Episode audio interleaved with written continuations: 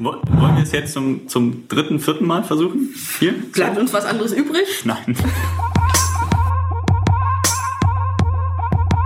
Hallo liebe Läufer, hier ist wieder der Runners World Podcast. Hier ist Ela aus der Redaktion. Ihr hört schon ein bisschen, ich bin irgendwie krank geworden. Hm, macht aber nichts. Wir haben nämlich in unserer März-Ausgabe, die jetzt am Kiosk liegt, Tipps, was man da als Läufer so gegen tun kann. Das werde ich mir dann gleich mal durchlesen und äh, zu Herzen nehmen. Dann wird es bestimmt schnell besser und ich kann endlich wieder laufen gehen. In der März-Ausgabe gibt es außerdem eine wundervolle Geschichte über die Namibia-Reise meines Kollegen Henning. Da hat er ein bisschen mit Jana drüber gequatscht äh, und erzählt euch auch Sachen, die es gar nicht mehr in den Bericht geschafft haben. Das ist tatsächlich oft ein Problem bei uns, dass irgendwie doch nicht genug Seiten im Heft da sind für alles, was wir zu erzählen haben. Ich habe mich mit Urs drüber unterhalten, ob es eigentlich den perfekten Laufschuh gibt und was man beim Laufschuhkauf so beachten sollte. Und man glaubt es kaum, bei uns in der Redaktion laufen ja ganz viele auch selbst. Was wir dieses Frühjahr so läuferisch vorhaben, das verraten wir euch heute auch noch. Jetzt geht's los, ganz viel Spaß. Hi Henning. Hallo. Ich gucke gerade unsere aktuelle Ausgabe an und sehe hier gerade so einen relativ ausführlichen Artikel wo Text Henning Lehnert steht. Ich glaube, da geht es um dich. Nirgendwo in Afrika heißt der. Ja, ja, ja, ja, ja. Also, also es geht, genau, es, es, geht um mich und ich habe es auch geschrieben. Ja, ich war in Namibia äh, Ende, Ende des Jahres, Ende des letzten Jahres. Aha. Und ähm, warum? und warum? Also äh, letztlich ging die Geschichte auf Initiative von Brooks Running äh, mhm. oder von Brooks Running aus. Und zwar wollten äh, sie mal ähm, quasi ein neues Laufrevier erkunden und mm, uns mitnehmen, uns im Sinne von Runners World und eben den äh, Instagrammer Kully Runs, Christian Kullmann auch äh, genannt, Wobei ich glaube, die meisten kennen ihn eben unter seinem Instagram-Namen. Und äh, wir beide sind dann letztlich ähm, nach Namibia geflogen um das Land äh, ein wenig zu erkunden. Genau. Und meine Geschichte handelt eben von der Reise, von den Erlebnissen, die wir dort unten hatten. Warum genau Namibia? Einfach weil das noch unerkundetes Läuferland sozusagen ist. Also man kennt ja irgendwie Kenia, so das ist das Läuferland. Ist das in Namibia auch so? Ähm, nee, Namibia würde ich jetzt gar nicht als, als klassisches Läuferland bezeichnen. Es ist jetzt nicht so, dass die ganzen Weltmeister Europa, ach Quatsch. die Europameister Die Europameister ja schon mal eh nicht. Also so die Weltklasse Läufer äh, stammen jetzt äh, ja nicht, nicht aus Namibia, sondern eher, wie, wie du sagst, aus, aus, aus Kenia, Äthiopien. Ähm, nee, Namibia ist ja auch äh, quasi am Ende, anderen Ende von Afrika. Mhm. Ähm, südwestlich gelegen, nördlich von äh, Südafrika. Und ähm, ja, es ging, warum Namibia? Das, das kann ich ehrlich gesagt gar nicht so genau sagen. Ähm, Brooks hatte eben diese Idee und wir fanden das total spannend und dachten, okay, was kann schon schiefgehen? Wenn einer von uns da mitfährt, das hat letztlich, äh, letztlich mich getroffen und äh, ja, war, war schön. So, dann gucken wir uns das doch mal an. Also der Aufmacher ist schon mal ziemlich cool. Das ist ein sehr schönes Foto, finde ich. Euch beide, Kuli und du, in der Wüste. Ja, Wüste, Wüste gab es da ganz, ganz viel. Ähm, das ganze Land besteht irgendwie aus Wüste, aber mhm. gar nicht so aus dieser klassischen Wüste, wie ich sie im Kopf hatte. Also ich habe mir das Land ganz anders vorgestellt, als es dann letztlich war. Und es war auch vielfältiger, als ich dachte, weil diese Wüstenarten wechselten sich total ab. Am Anfang war es noch Steppe mit so spärlichem Bewuchs, als wir in Windhoek gelandet sind, weiter südlich war es dann total steinig und ähm, wir hatten äh, Berge um uns herum und äh, entsprechend äh, war es auch dann anstrengend zu laufen. Mhm. Es war heiß natürlich, mhm. weil wir waren im äh, Winter, europäischen Winter äh, dort und das heißt auf der Südhalbkugel äh, war Sommer und da wurde es dann auch schon mal so ja, knapp an die 50 Grad warm. Boah. Und ja. nachts ist es so, wie man sich das vorstellt, dann in der Wüste, dass es kalt wird? Wirklich kalt? Ja, es wird schon deutlich kälter, aber ähm, es war so heiß, dass wir ähm, auch ohne Zelt draußen geschlafen haben und ich den Schlafsack eigentlich nur brauchte. Das schreibe ich auch in der Geschichte, um mich vor Skorpionen zu schützen, mhm. von denen ich mit die größte Angst hatte, sagen wir es mal so. Gab es auch größere Tiere? Löwen, Nashörner, Elefanten? Ähm, ja, es gab auch größere äh, Tiere. Das allergrößte haben wir leider nicht gesehen. Äh, Elefanten. Ich wollte die ganze Zeit Elefanten sehen, aber die Elefanten sind äh, nur im nördlichen Teil von Namibia und wir waren eben in der Mitte und im Süden. Mhm. Ähm, was wir gesehen haben, waren aber Zebras, Giraffen, Nashörner, ganz viele Antilopenarten, Warzenschweine, Affen alles da. Total krass. Ich habe hier gerade schon mal weitergeblättert. Ach, Leoparden. Leoparden. Leoparden gab es auch. Große Bild. Berg, Berg, Bergleoparden. Voll geil. Ähm, ich habe gerade mal weitergeblättert und sehe hier auf der nächsten Seite gerade so ein sehr schönes Bild von dir, wie du irgendwie leicht ausgenockt in so einem Kofferraum oder so liegst. Was war da los? Ja, das äh, war so mit das schlimmste Erlebnis der ganzen Reise für mich persönlich. Ähm, wir sind äh, von Windhoek aus mit einer kleinen äh, Cessna ähm, in den Süden Namibias geflogen. Also angekommen seid ihr in Windhoek? Genau, wir sind von, von Frankfurt nach Windhoek geflogen und ähm, sind dort dann einen Tag geblieben und am nächsten Tag, am nächsten Tag ging es äh, eben mit dieser kleinen Cessna dann ähm, in den Süden und ähm, das dauerte so zwei, zweieinhalb Stunden der Flug und mir ging es eigentlich nur so zehn Minuten lang gut am Anfang und ich konnte so ein bisschen äh, ja, die Aussicht genießen. Wir sind relativ tief geflogen und irgendwann wurde mir halt richtig schlecht, übel. Ich, es war nicht so, dass ich unbedingt brechen wollte, aber auf jeden Fall, ähm, ja, ich wollte aus dieser Situation dann raus und das ging halt nicht. Ähm, und dann habe ich einfach zwei Stunden lang die Augen zugemacht und richtig gelitten. Und am Ende war es dann, als wir, nachdem wir gelandet sind, auch nicht unbedingt besser. Und so musste ich dann erstmal im Kofferraum äh, eines Autos, das uns abgeholt hat, ähm, etwas liegen, bevor, bevor unsere Reise weitergehen konnte.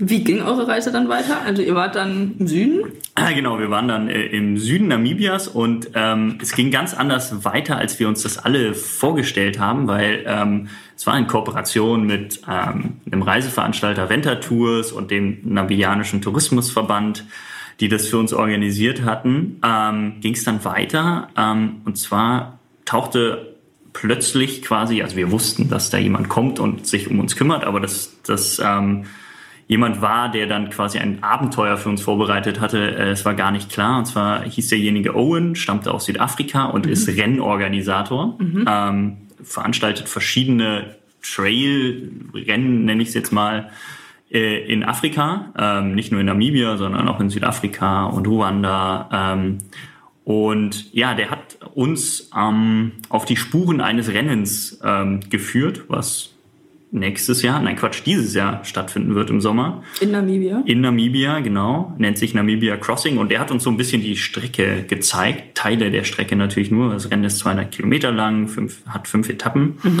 Ähm, das wussten wir aber alles zu dem Zeitpunkt noch nicht so richtig. Und ähm, ja, wir- wir sind dann auch wirklich stundenlang mit dem Auto gefahren erstmal äh, durch so einen Nationalpark, der in Namibia liegt und in Südafrika. Und da ist wirklich gar nichts. Also wir sind stundenlang Auto gefahren, haben niemanden getroffen, keine, ähm, keine Häuser gesehen, keine Menschen gesehen, über so ganz bucklige Straßen gefahren und ähm, ja, haben dann in der Nacht einfach draußen gepennt. Und ähm, ich beschreibe es auch in der Geschichte, ich habe noch nie so deutlich die, die Sterne wahrgenommen, so zahlreich und so hell.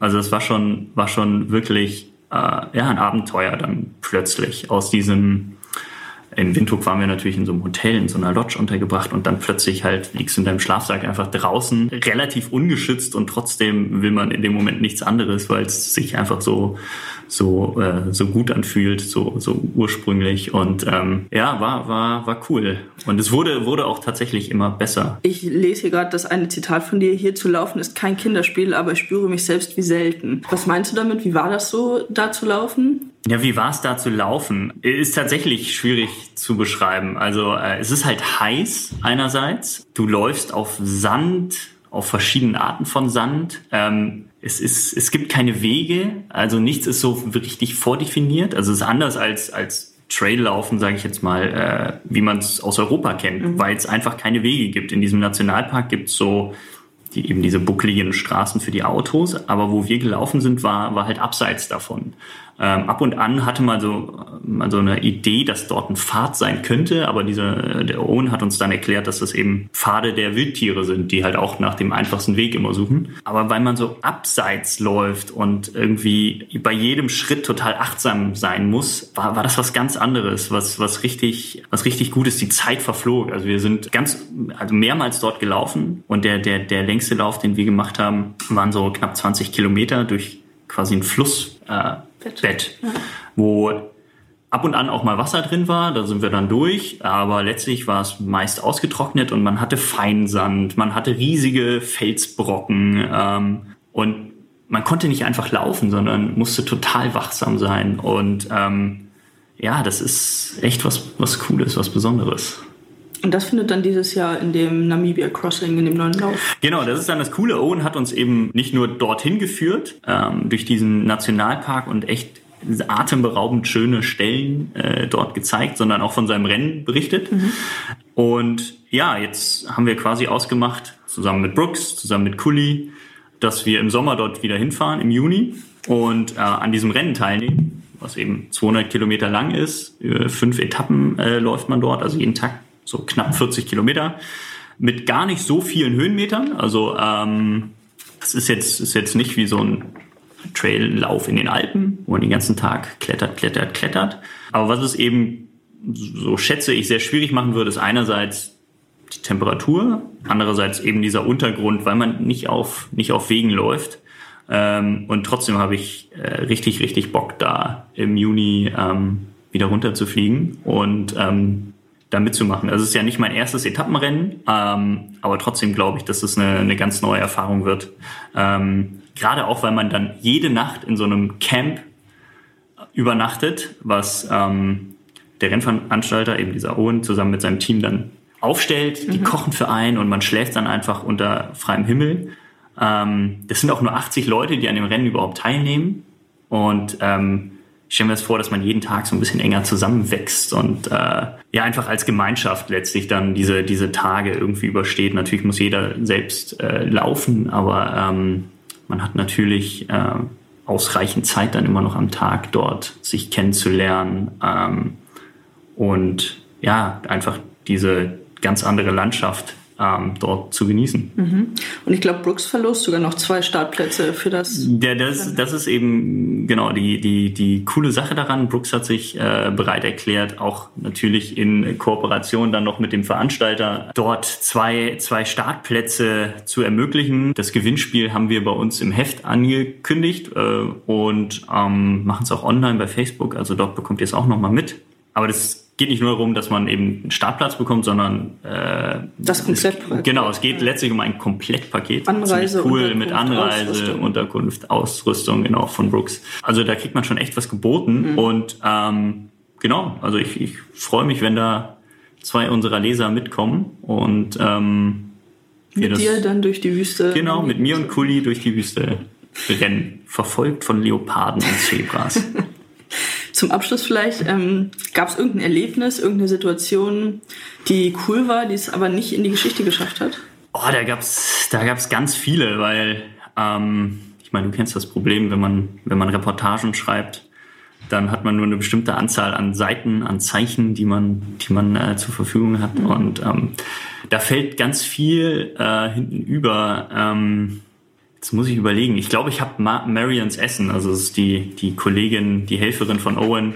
Äh, ihr Essen habe ich gar nicht genug gewürdigt. Die hat äh, sensationell gekocht, jeden Abend für uns. Was ist so ein namibisches Essen? Was ist da so typisch? Richtig ursprünglich war Papp, glaube ich, heißt es. Das hat, ähm, das wird aus Maismehl hergestellt, Maisgrieß mhm. und wird so unter ständigem Rühren in so einem Topf mit Wasser gekocht. So ein bisschen wie dieses kenianische Ugali. Schmeckt relativ neutral, aber wenn man was dazu packt, was lecker ist, sättigt das unheimlich und bringt auf jeden Fall genug Energie. Das wird es dann auch bei dem Rennen hoffentlich äh, wieder geben, weil Energie können wir da ganz, ganz sicher brauchen.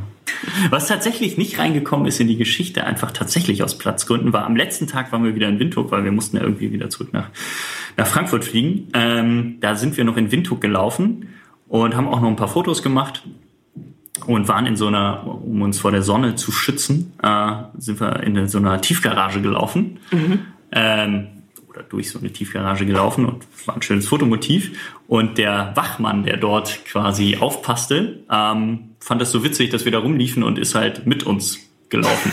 Also die Leute sind halt ähm, total, total offen und interessiert. Und ähm, das war beinahe ein bisschen schade, dass wir unten in diesem Nationalpark, wo dann auch das Rennen stattfindet, eigentlich kaum auf Leute getroffen sind. Also da war eben niemand. Ähm, dafür war die Landschaft halt umso, umso beeindruckender. Ja, vielen Dank. Sehr schöne Geschichte, sehr zu empfehlen, auch sehr cool bebildert. Es gibt auch noch äh, äh, nicht nur coole Bilder und nicht nur coole Geschichte, sondern es gibt auch noch äh, ein Video dazu. Das nee. haben wir auch auf unserer Webseite. Da kriegt man vielleicht auch noch mal einen ganz guten Eindruck, wie es so war, wie es dort unten aussah. Cool. Ja. Vielen Dank. Bitte. So, also Urs, hier stehen ganz schön viele Laufschuhe um uns herum, gerade bei dir. Mhm. Ähm, da kann man ja auch leicht so ein bisschen Angst kriegen, ne? Ja. Aber eigentlich ist es gar nicht so schwer, glaube ich, den richtigen Laufschuh für sich zu finden, oder? Ähm, nee, eigentlich nicht. Ähm, zunächst mal, du hast recht, also bei mir im Büro stehen derzeit ähm, über 60 Paar Laufschuhe, die wir gerade im aktuellen Frühjahrslaufschuhtest haben. Und ähm, die wichtigsten daraus stellen wir im Test auch vor. Und ähm, im, wenn man jetzt in so ein Sportgeschäft geht, da gibt es ja je nachdem zwischen 200 verschiedenen Modellen bis über, also im Markt gibt es weit über 500 verschiedene Laufschuhmodelle. Und ja, da kann man Angst kriegen anhand der Auswahl, dass man gar nicht weiß, oh, was nehme ich denn jetzt? Was ist denn das Richtige für mich? Aber für mich ist eigentlich immer die Botschaft die wichtigste. Es ist letztendlich super leicht und super einfach, weil das wichtigste Kriterium bei der Laufschuhauswahl ist das, und jetzt wird es ganz banal, ist das persönliche Gefühl. Und ähm, das ist das Kriterium, was unter dem Strich am meisten zählt. Ja, ich, ich glaube auch. Also ich kann mich noch so ein bisschen dran erinnern, dass ich ja vor ganz vielen Jahren mal so meine ersten richtigen Laufschuhe gekauft habe. Mhm. Und da sagte man irgendwie noch so, okay, wir gucken, wie, wie der Schuh aufkommt, wie der Fuß aufkommt beim, ja. beim Abrollen und diese genau. berühmte Laufbandanalyse. Und ja. dann hat man mir eben furchtbare Stabilschuhe verkauft, mhm. die für Leute auch geeignet sein können. Ich glaube, ja. für mich waren sie es nicht. Und ich hatte wirklich immer furchtbare Knieschmerzen nach jedem ja. Lauf. So. Ja. Und die, die haben sich schon im Laden nicht gut angefühlt. Aber ich habe die gekauft, weil man mir sagte, ah, okay, jetzt kommt der Fuß gerade auf. Ja. Aber ja, das Laufen zeigte das ist, dann so, mhm. es geht einfach nicht. Das ist nochmal eine Problematik für sich. Das ist ein weites Thema, aber man hat tatsächlich festgestellt, dass man jahrelang auch ähm, diese Laufschuhberatung ein bisschen in die falsche Richtung geschickt hat, weil man lange Jahre dachte, es gibt den einen perfekten Laufstil und ähm, Füße müssen in einer bestimmten Art und Weise abrollen beim Laufen. Heute weiß man, das stimmt nicht. Im Gegenteil, das Gegenteil ist der Fall. Jeder Mensch so individuell wie unsere Nasen gewachsen sind, so individuell ist auch unser Laufstil oder unsere Bewegungsform. Ne? Also jeder Mensch hebt die Kaffeetasse ein bisschen anders vom Tisch und äh, jeder Mensch läuft eben auch ein bisschen anders. Ne? Klar, man also, muss ja auch nur mal sich die Leute angucken. Der eine hat längere Beine, der andere kürzere Beine genau. und dafür einen längeren Oberkörper. Ja. So, ja. also ja. allein deswegen können wir ja gar nicht alle gleich laufen. Ja. Vorgestern stand in der, ähm, bei der Abfertigungsschlange am Flughafen ein Basketballer vor mir. Der war, weiß nicht, drei Köpfe größer gefühlt. Riesenkerl riesen Füße hatte der und dann zog der seine Sneaker aus bei der Kontrolle und der hatte einen riesig langen Fuß, aber total schmal, also schmalere Füße als ich die habe und dabei waren seine Größe, Füße mindestens vier Größen größer. Ja. Ähm, und daran sah man auch, also der, der Fuß, das ist so eine individuelle Sache und das Fußabrollverhalten ist eben auch ganz, ganz individuell.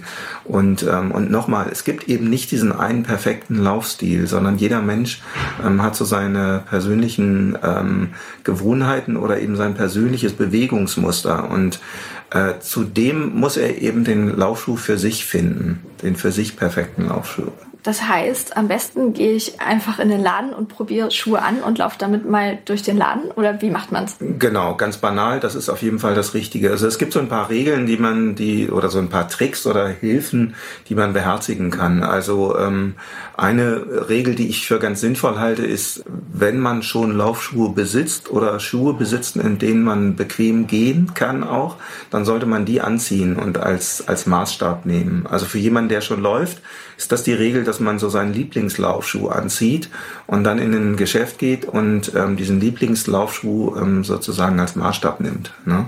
Man dann sieht, okay, der neue Laufschuh, den ich jetzt habe, der ist nochmal viel, viel besser oder man merkt gleich, oh nee, der passt gar nicht so. Ne? Also da schwimme ich rum oder der stabilisiert mich an der Stelle, wo ich das nicht möchte. Ne? Das ist ja. ähm, auf jeden Fall ein gutes Kriterium. Und das wäre das wäre aber auch ein Ausschlusskriterium. Also man sagt ja auch immer so, klar, man muss Schuhe auch erstmal ein bisschen einlaufen. Also wie, wie unbequem mm. dürfen sie denn eigentlich am Anfang noch sein? Mm, eigentlich gar nicht. Ähm, also dieser, dieser Punkt, das Einlaufen von Schuhen generell, der stammt eigentlich aus einer Zeit, als sich die Materialien erst noch anpassen mussten, sprich meistens das Obermaterial, was ähm, Kunstleder oder früher bei Lederschuhen oder wer Lederschuhe trägt, der weiß das auch. Bei Laufschuhen ist das nicht der Fall. Also es gibt ähm, diese Schaumstoffe und die flexiblen Obermaterialien, die müssen von Anfang an gut sitzen. Ne? Also ähm, da gibt es auch diese sogenannten Memory Foams, also ähm, das sind Kunststoffschäume, vor allen Dingen im Obermaterial, im Fersenbereich häufig. Die passen sich der Fußform an. Also das heißt, der, die Passform des Schuhs wird im Laufe des Laufens dann eher noch besser. Ähm, aber es sollte trotzdem immer von Anfang an so sein, dass der Schuh, ähm, dass man sich in dem Schuh gleich von Anfang an wohlfühlt. Okay, also halten wir mal fest, Schuhe einlaufen ist out und ja. der muss direkt von der ersten Sekunde an richtig ja. bequem sein. Genau. Ähm, wobei, nichts ist ohne Ausnahmen oder ohne Regeln. Nee, äh, man muss einfach darauf achten, ähm, Laufschuhhersteller achten besonders darauf, ähm, dass man sich im ersten Moment des Anziehens besonders wohlfühlt. Da gibt es auch einen Ausdruck für, die nennen das den Step-in-Comfort. Und der entscheidet natürlich über das Kaufverhalten. Ne? Deswegen achten viele Hersteller darauf, dass sich das besonders weich und komfortabel anfühlt. Ähm, das ist schön, ist auch gut so. Ähm, man muss aber darauf achten, dass das eben nicht nur weich ist und nicht nur komfortabel, sondern eben auch funktioniert. Ne? Das ist ganz wichtig. Also sprich, der Schuh sollte, man soll sich wohlfühlen, aber wenn man da jetzt einsinkt wie in einem Sofa, äh, ein Sofa ist nicht zum Laufen geeignet. Ne? Okay, also ich aber eigentlich Dämpfung einen ist wichtig. Schuh haben will, der, der mich auch über viele Kilometer bringt und ein bisschen genau. stabil sein soll, wenn ich Trades laufen will zum Beispiel, dann ja. das auf jeden Fall beachten. Genau, genau. Ich meine, grundsätzlich ist es natürlich immer so, also ähm, der ähm, geeignete äh, Laufschuh hängt dann eben auch vom Menschentypen ab. Ne? Also äh, es gibt halt, ähm, nehmen wir mal das Beispiel, eine Frau mit 50 oder 60 Kilo Körpergewicht, die braucht einen ganz anderen Schuh als, ich sag mal, 0,1 Tonner. Ne? Also ein Mann mit 100 Kilogramm, äh, der äh, vielleicht auch irgendwie, äh, was weiß ich, eine andere Muskulatur hat und so. Ne? Also der Laufschuh muss schon dem Typ angepasst sein. Ne? Und jetzt piept meine Uhr, ich soll mich bewegen. Ah, ab ähm, in die Laufschuhe. Ab in die Laufschuhe, genau. Gutes Symbol. Ne? Also der, der Laufschuh muss zum Typ passen und er muss natürlich auch zum Einsatzgebiet passen. Ne? Also wenn jetzt ein Anfänger sich den ersten Schuh kauft, dann sollte das schon so ein Universalist sein, also ein Normalschuh, ein Neutralschuh oder ein etwas stabilerer Schuh, den man dann so für das Anfängerlauftempo einsetzen kann. Das muss nicht ein Wettkampfschuh sein. Ne? Also es gibt halt diese leichten, sehr flexiblen Wettkampflaufschuhe oder auch ähm, die leichtgewichtigen ähm, Trainings- und Wettkampflaufschuhe, die sind auch gut gedämpft, aber eben nicht so stark wie so ein normaler Trainingslaufschuh. Mhm. Also es gibt so diese, früher sagte man oder sagt man heute auch noch, die ganz verschiedenen Kategorien von Laufschuhen. Ne? Also dann ganz extrem zum Beispiel auch die, ähm, also neben den Wettkampfschuhen die, die Trailschuhe. Ne? Also das muss man eben wissen, wo läuft man. Laufe ich mehr so auf festen, asphaltierten Parkwegen oder auf Straße oder laufe ich nur im Wald, nur auf unbefestigten Wegen, dann kommt natürlich eher ein Trailschuh in Frage. Ne? Und ähm ja, von da ausgehend würdest du dann sagen, kann man sich so ein bisschen in die anderen Bereiche rantasten? Also wenn ich ja. eine Weile so einen Schuh gelaufen bin, mhm. dass ich dann ja einen Eindruck davon habe und dann sagen kann, okay, vielleicht probiere ich mal einen Schuh aus, der leichter ist, falls mir immer ein bisschen ganz genau war. Mhm. So. Ja, unbedingt. Also ähm, ich, ich empfehle immer sehr experimentierfreudig zu sein und mutig ja. zu sein, ruhig was auszuprobieren. Ne? Also wir wissen ähm, bei unseren langjährigen Runners World Lesern oder Usern, dass die im Durchschnitt 5,4 Paar Schuhe besitzen, diese parallel nutzen. Und diese Zahl erfreut mich, erfreut mich deswegen, weil das heißt, ähm, die Läufer wechseln sehr viel ab. Und ähm, Abwechslung kann nur gut sein. Also für den Bewegungsapparat, aber auch für das Laufen generell. Ne? Also so wie das Lauftraining sich ganz unterschiedlich darstellt. Man läuft mal schnell, mal langsam, mal lang, mal kurz ähm, so sollte man eben auch die Schuhe einsetzen. Ne? Man hat also dann verschiedene Paar Schuhe, die man unterschiedlich äh, auswählt, je für den Lauf, den man dann vorhat. Und so beansprucht man auch eben seine Orthopädie dann unterschiedlich und das kann nur gut sein. wenn man jetzt anfängt, klar, äh, wenn man den ersten Lauf macht, dann hat man natürlich nicht gleich fünf Paar Laufschuhe, braucht man auch nicht. Ähm, man fängt ja so normalerweise an, so ein, zweimal, vielleicht dreimal in der Woche zu laufen. Klar, da ist man dann auch gut bestückt, wenn man erstmal einen Laufschuh hat. Aber man findet dann relativ schnell raus, wenn man so mal in sich reinhört, ähm, was könnte der nächste geeignete Laufschuh sein oder eine Alternative sein. Ähm, und da empfehle ich tatsächlich dann ruhig mal in ein gutes Laufgeschäft gehen ähm, und sich dann ganz verschiedene Schuhe mal zur Anprobe geben lassen und ruhig mal ein bisschen experimentieren. Und äh, gerade weil es eben, wir haben das ja anfangs gesagt, es gibt über 500 Modelle, weil die Auswahl so riesig ist, mhm. dann ist man manchmal überrascht, ähm, mit was für verschiedenen Schuhen man selbst auch gut laufen kann. Übrigens bin ich selbst das auch immer wieder. Ne? Also das finde ich so das Faszinierende. Ne? Also ich bin jetzt äh, letztes Jahr tatsächlich über 50 verschiedene Testschuhe äh, Test gelaufen und ich krieg, habe immer wieder noch Überraschungen. Ne? Also da äh, häufig dann tatsächlich Schuhe, wo ich denke, oh weia, den willst du niemals laufen. Dann läuft man das erste Mal und denkt, oh, gar nicht so schlecht. Und beim zweiten Mal, wow, den probiere ich nochmal aus und so geht es dann und weiter. Irgendwann ist es dann der neue Lieblingsschuh. Genau, ja, ja. Ne? Und man muss auch den Mut haben, was du eben nämlich berichtetest, so von deinen Laufbandtests. Ne? Also ähm, man macht, jeder, der länger läuft, wird das erfahren, man macht auch mal einen Fehlkauf. Ne? Und dazu muss man stehen, aber das ist ein Lerneffekt. Ne? Also ähm, ich sag mal ganz pauschal, der häufigste Fehler, den man sicherlich beobachten kann, dass man, ähm, ich sag mal pauschal, zu viel Schuh am Fuß hat. Das bedeutet, wie bei dir, dass die Schuhe zu stabil waren, dass die deinen Fuß also in einen Bewegungsvorgang reingepresst haben, den dein Körper eigentlich nicht will. Oder dass die Schuhe zu viel Dämpfung bieten, also zu weich sind. Das, was sich am Anfang angenehm anfühlt, ist auf die Dauer dann aber für den ähm, Körper, für den Bewegungsapparat nicht unbedingt förderlich. Klingt jetzt sehr schwammig, weil man, weil man das nicht so definieren kann. Also wie viel Dämpfung ist gut, kann ja, man, da gibt's keinen, keinen. Ich glaube, man merkt das wirklich beim, beim Laufen am allerbesten. Ja. So, also es ist echt ganz viel Gefühlssache. So, ja. Das kann man dann gar nicht. Also klar sind Laborwerte, was wir auch immer in unseren Tests haben, ganz guter Anhaltspunkt, aber mhm. letztlich entscheidet, glaube ich, schon das Laufgefühl. Und das, ähm, diese Intelligenz, die hat man einfach in sich. Das merkt man, wie du sagst, sehr schnell selbst. Und das merkt man dann auch sehr schnell im Vergleich. Anderes Beispiel, ich bin gestern in einem Schuh gelaufen, einfach weil ich neugierig war, der 9,90 Euro kostet.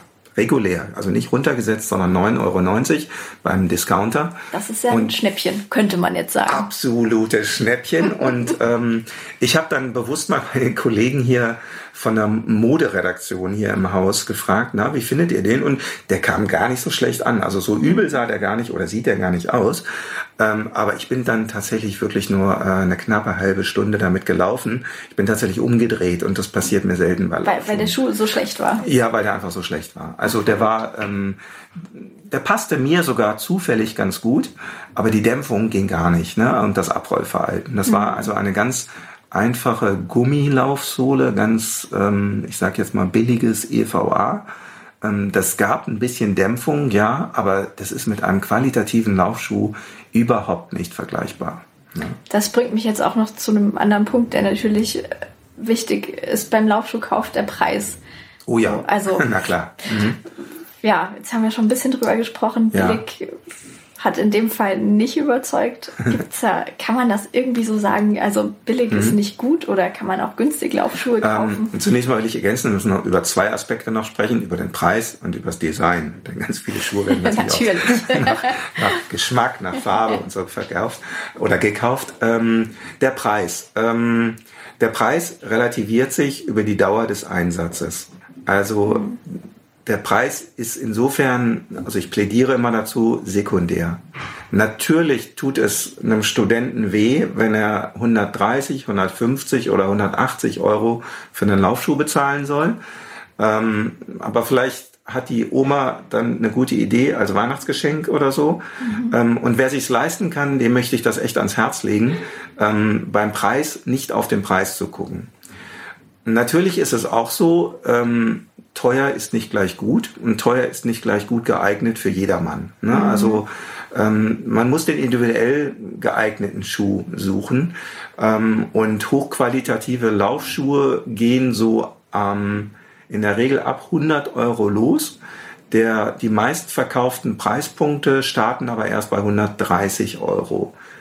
150 Euro, so 149 und sehr viele Laufschuhe kosten heute auch 180 Euro. Ähm, mhm. Das ist dann schon die ähm, wirklich sehr hochqualitative ähm, Charge. Ähm, die zeichnen sich dadurch aus, dass die sehr moderne TPU und ähm, EVA Kunststoffschäume in der Mittelsohle haben und sehr moderne Obermaterialien. Also sind häufig gewebte oder gestrickte Obermaterialien, die entsprechend auch funktionell sind.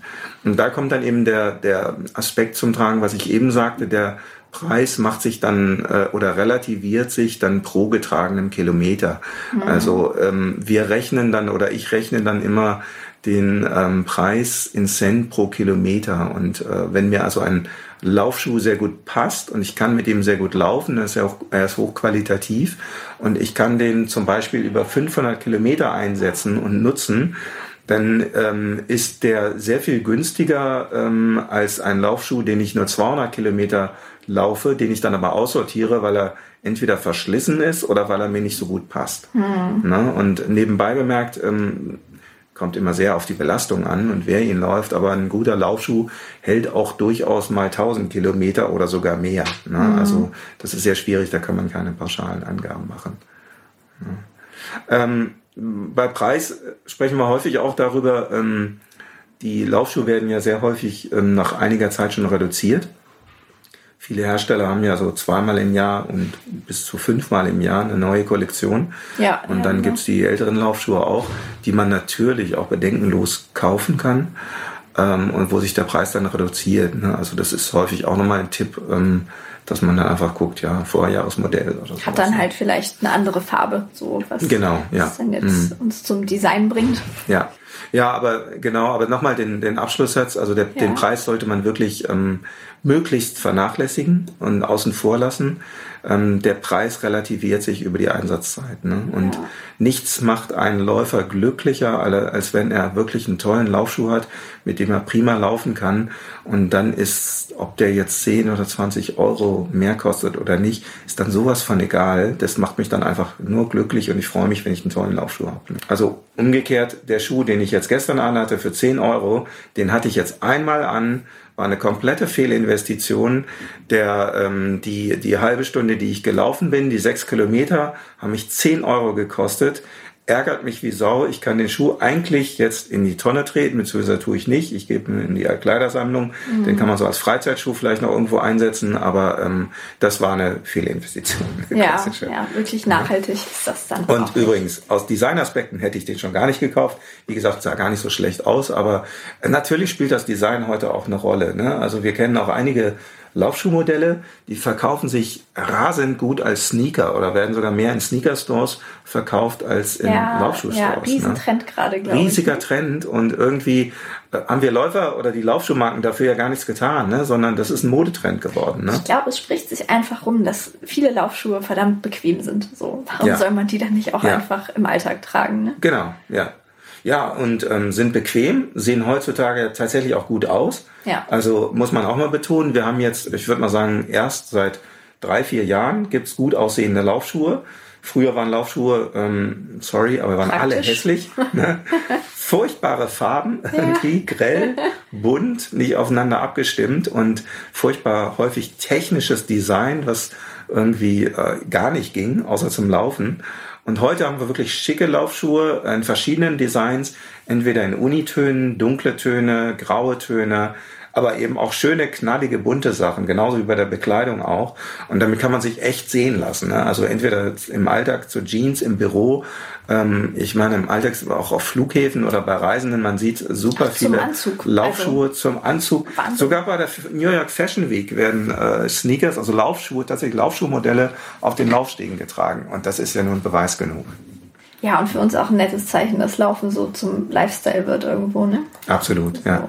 Ja, Laufen ist Lifestyle, ne? Und auch ähm, es hat tatsächlich auch was mit dem übergeordneten Gedanken zu tun. Ähm, wer Laufschuhe trägt, ist irgendwie wirkt dynamisch. Das meine ich jetzt im äußerst positivsten Sinne.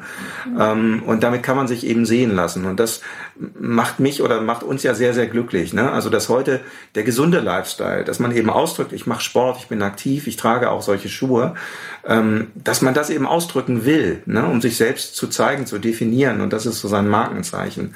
Und ähm, deswegen äh, nur zu. Also ähm, da zum Beispiel rate ich dann auch gerne dann zu modernen Laufschuhkonstruktionen, weil die sich ähm, sehr viel angenehmer tragen. Also das vor allem das Klimaverhalten ist, ähm, ist, ist in den neueren Laufschuhmodellen mit modernen Obermaterialien sehr, sehr viel besser, als das früher gewesen ist. Ne? Also früher waren Laufschuhe häufig im Alltag sehr, sehr warm.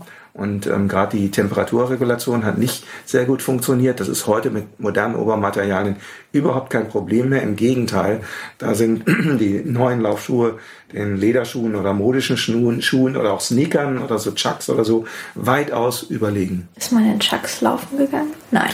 Früher mal ja, ja. Also das, das war allerdings, allerdings lange her. Chucks sind ja sehr eine ganz alte äh, Entwicklung. Früher ja mal so als als ähm, Basketballschuh auch entwickelt. Ja. Und ähm, man muss eben wissen, bis in die 1960er Jahre, späten 1960er Jahre, gab es gar keine speziellen Laufschuhe. Ne? Also das ist tatsächlich, wenn man so will, jetzt ähm, bekleidungshistorisch ist der Laufschuh ein relativ äh, junges, neues Produkt. Hm. Ja, ich hatte ja dieses Retro ausprobiert mal gemacht für unser Heft. Ja.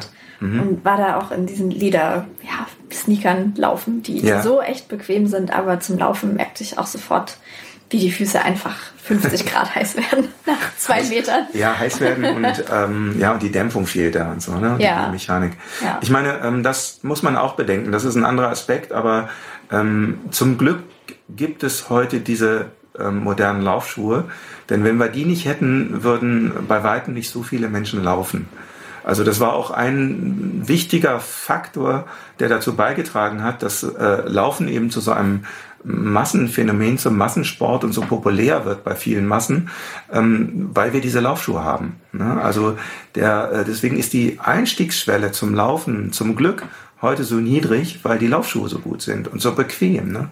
Also so fühlt sich vielleicht auch jemand zum Laufen motiviert und animiert, der sich einen Laufschuh kauft, eigentlich für die Freizeit, aber dann auf dem Weg äh, beim Hatz zur Straßenbahn oder zur Bushaltestelle merkt, ey, wow, ich kann ja damit gut laufen. Ne? Und äh, dann probiert es vielleicht tatsächlich mal aus. Und dann sage ich, super, alles gut. Ne? Also so, genau so soll es funktionieren. Ne? Ja, das ist so toll. Das ist großartig. Also ich glaube, wir freuen uns, je mehr Leute anfangen zu laufen und merken, dass Laufen echt eine ganz schön tolle Sache ist. Genau. Und das vielleicht nochmal als Schlussappell beim Laufschuhkauf. Nur Mut, sich viele Modelle aus dem Regal rausnehmen oder am besten beraten lassen, sich geben lassen von einem guten Laufschuhverkäufer. Viele verschiedene anprobieren. Ähm, ganz wichtig ist auch verschiedene Größen anprobieren, denn das ist ein Aspekt, den haben wir eben gar nicht erwähnt. Beim Laufschuh ist immer wichtig, dass man so eine halbe bis eine Nummer größer wählt als bei den Straßenschuhen ähm, damit man vorne vor dem längsten Zeh im Schuh noch eine Daumenbreite Platz hat. Ne, den braucht man einfach, weil sich die Füße ausdehnen und äh, die Füße sehr viel stärker gewichtsmäßig belastet werden beim Laufen als beim Gehen. Und äh, wenn man diesen Platz vorne nicht im Schuh hat, kriegt man sonst schnell blaue Zehennägel oder es ja, tut weh. Und das will hm. ja keiner. Das will keiner, genau. Und ähm, dann vielleicht auch der Vollständigkeit halber, ähm, ja, es gibt Unterschiede zwischen Frauen- und Männerlaufschuhen. Also ähm, speziell bei den ganz typischen Charakteristiken, ähm, also wenn eine Frau einen typischen Frauenfuß hat, dann sollte sie ähm, beim Kauf auch nach speziellen Frauenlaufschuhen fragen.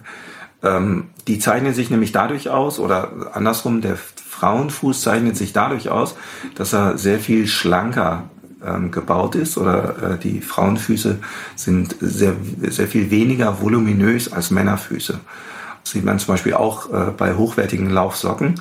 Wenn man eine mhm. äh, Falke Damenlaufsocke zum Beispiel nimmt, die hat ähm, über 25 Prozent weniger Volumen als eine mhm. Herrenlaufsocke von der gleichen Größe. Und so ist es bei den Schuhen dann. Und so ist es bei den auch. Schuhen auch. Ne? Also die Hersteller achten dann bei der sogenannten Leistenform darauf, dass der spezielle Frauenleisten benutzt wird. Ne? Der ist vor allen Dingen, also die, die typischen Charakteristika sind, dass der an der Ferse vor allen Dingen sehr viel schmaler ist und eben weniger Volumen besitzt im, im Obermaterial. Also gerade um den Mittelfuß rum sitzen die Füße dann, äh, sitzen die Schuhe dann enger am Fuß, besser am Fuß ähm, und bieten trotzdem genügend Platz für den Vorfußbereich. Ne?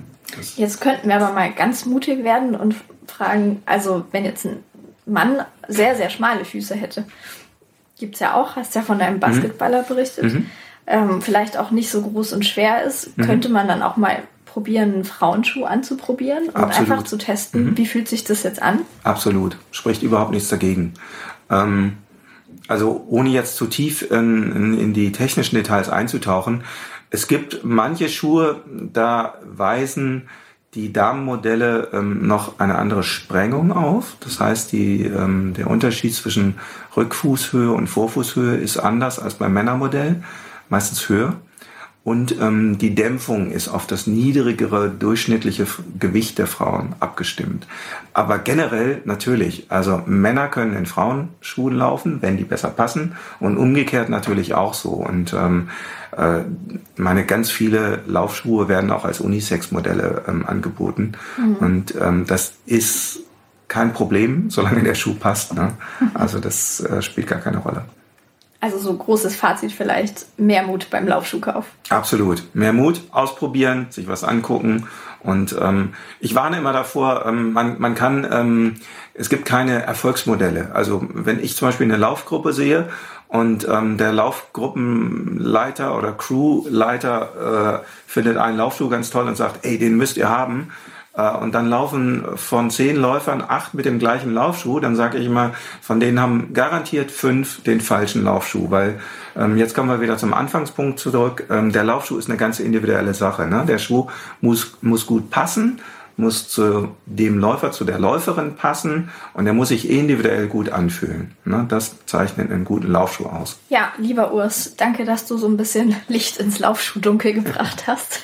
Gerne. Ich glaube, wir könnten jetzt hier noch zwei Stunden weiterreden, aber wir heben uns einfach noch ein bisschen was auf für die nächsten Podcasts. Ja, wir werden, ja, wir haben etliche Themen, die man dann auch noch vertiefen kann. Ähm, wie gesagt, ich will nochmal zur Grundregel zurückkommen ähm, macht's euch einfach. Ne? Also Laufschuhwahl hängt vor allen Dingen was mit dem persönlichen Gefühl, ähm, hängt mit dem persönlichen Gefühl zusammen. Das ist das Wichtigste. Dann kann man natürlich noch über Fußaufsetzverhalten, über Einlagenversorgung reden, über ähm, Mittelsohlencharakteristiken und all diesen technischen Kram, der auch mhm. berechtigt ist. Aber dadurch sollte man sich nicht verkomplizieren, sondern einfach machen, Schuhe anprobieren, gucken, dass sie groß genug sind und dann raus damit. Genau. Hauptsache Spaß am Laufen haben. Genau. Wenn euch die anderen Fragen brennend interessieren, dann schreibt uns doch gerne mal, worüber wir im nächsten Podcast reden sollen. Ja, gute Idee. Also zum Beispiel, was sind Wettkampfschuhe? Was zeichnet ein Wettkampfschuh aus? Ne? Oder ähm, ganz banal, wie schnüre ich den Schuh richtig? Ne? Also ganz viele Läufer so, ne? machen nämlich eine falsche Schleife dann geht sie auf im ja. Wettkampf. Und das oh, will man ja nicht. Ne? Und das, wenn man auf Bestzeitkurs ist. Oh, je, je, je. Ah, ihr seht schon, ja. es gibt noch viel zu erzählen. Demnächst hier im Podcast. Wir haben ja im letzten Podcast versprochen, dass wir uns über unsere Frühjahrsziele unterhalten. Was haben eigentlich wir hier so in der Redaktion vor? Äh, ich persönlich plane ja, einen Marathon mal in 3,45 zu laufen. Ich bin noch ganz schön gespannt, ob das klappen wird sollte auch langsam mal mit dem Training anfangen, glaube ich. Noch sind es elf Wochen. Ich bin krank, also gibt es noch Zeit zum gesund werden und dann lostrainieren, hoffentlich. Ja, das Ganze soll dann hier in Hamburg stattfinden. Bin ich schon mal gelaufen. Weiß, dass ich die Strecke gerne mag. Hoffentlich wird das Wetter auch ausnahmsweise mal schön. Ich bin sehr gespannt. Martin, was hast du eigentlich so vor? Oh, ich habe zwei Ziele. Das eine ist, ich möchte Dieter Baumann den ehemaligen Olympiasieger und unseren Kolumnisten möchte ich in diesem Frühjahr über 10 Kilometer schlagen. Eigentlich ein Ding der Unmöglichkeit.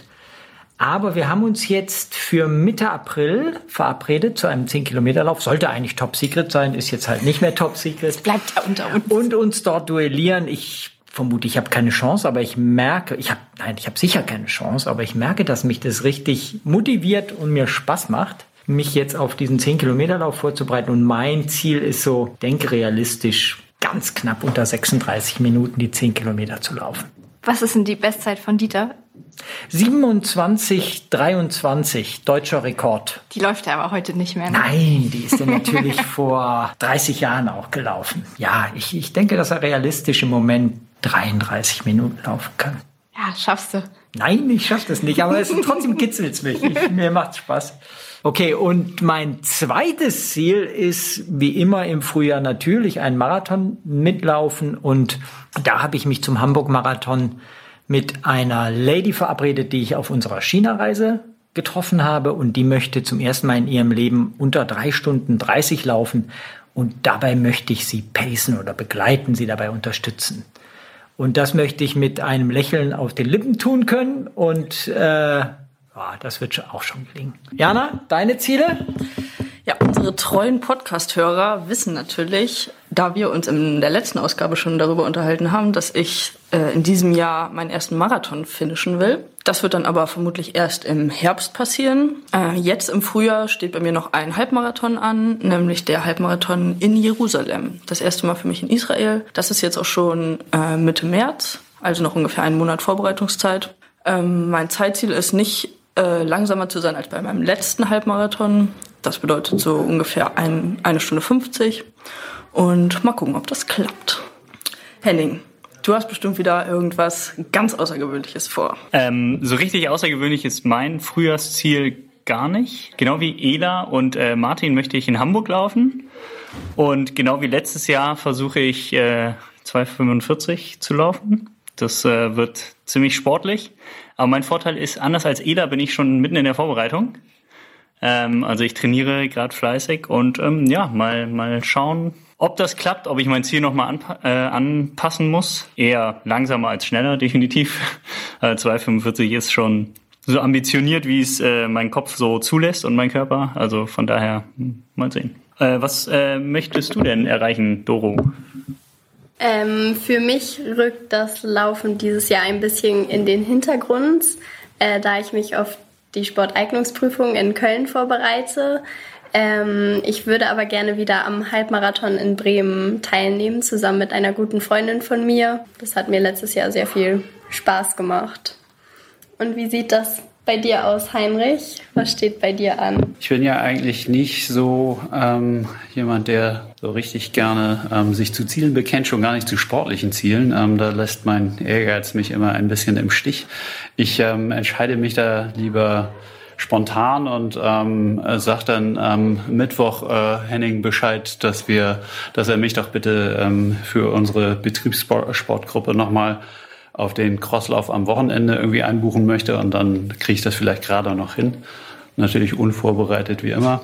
Aber ähm, die Crosslauf-Saison ist ja bald vorbei. Da gibt's nur noch ähm, Ende Februar den in Bergedorf. Den mache ich vielleicht noch mit, aber ohne ein Zeitziel. Und dann ist vielleicht das einzige Ziel, was ich erwähnen könnte, äh, im März ähm, der Werfertag, auch Betriebssportgemeinschaft. Ich hoffe, da kann ich meine Kollegen überreden, noch mal was ganz anderes zu machen und hier in Hamburg auf der Jahnkampfbahn mal was Neues auszuprobieren, was wir noch nie gemacht haben. Da könnten wir dann mal Diskus werfen oder Kugelstoßen oder solche Sachen. Alles für einen Beitrag für ein paar Euro. Da braucht man sich nur vorher anzumelden, geht hin, taucht da auf, zeigt seine, lässt seine Nummer eintragen in eine Liste, schmeißt irgendwie drei Teile durch die Gegend und ähm, lässt sich das offiziell vermessen und dann äh, gucken wir mal, was dabei rausgekommen ist. Das ist eher so meine Kragenweite. Britta, was ist dein Ziel? Kugelstoßen hört sich total interessant an. Das konnte ich in der Schule nie. Ähm, vielleicht komme ich da mal mit. Aber fürs Frühjahr habe ich auch ein läuferisches Ziel. Und zwar werde ich beim Frozen Lake Marathon, den Halbmarathon, mitlaufen. Ein Halbmarathon nur auf Eis. Ich bin sehr gespannt, vor allem, ob das hält. Angeblich soll es halten und es fahren auch Autos auf diesem See rum. Der liegt in Norwegen, äh, ziemlich ja, im Dreieck zwischen Oslo, Bergen und Trondheim. Und angeblich soll das Eis 80 Zentimeter dick sein und 30 Tonnen halten. Ähm, das wird das Läuferfeld hoffentlich nicht auf die Waage bringen. Ähm, und ich bin sehr gespannt, wie es funktioniert, mit Spikes darauf zu laufen. Hier im Hamburger Winter konnte man das leider nicht testen, weil es nicht so viel Schnee wie in Süddeutschland gab. Eis schon gar nicht. Mal sehen. Das wird schon. Na klar wird das schon. Ähm, ihr seht also, wir haben ganz schön viele verschiedene Ziele in der Redaktion und halten euch auf dem Laufenden, ob es geklappt hat. Ja, da ist also viel los bei uns in der Redaktion.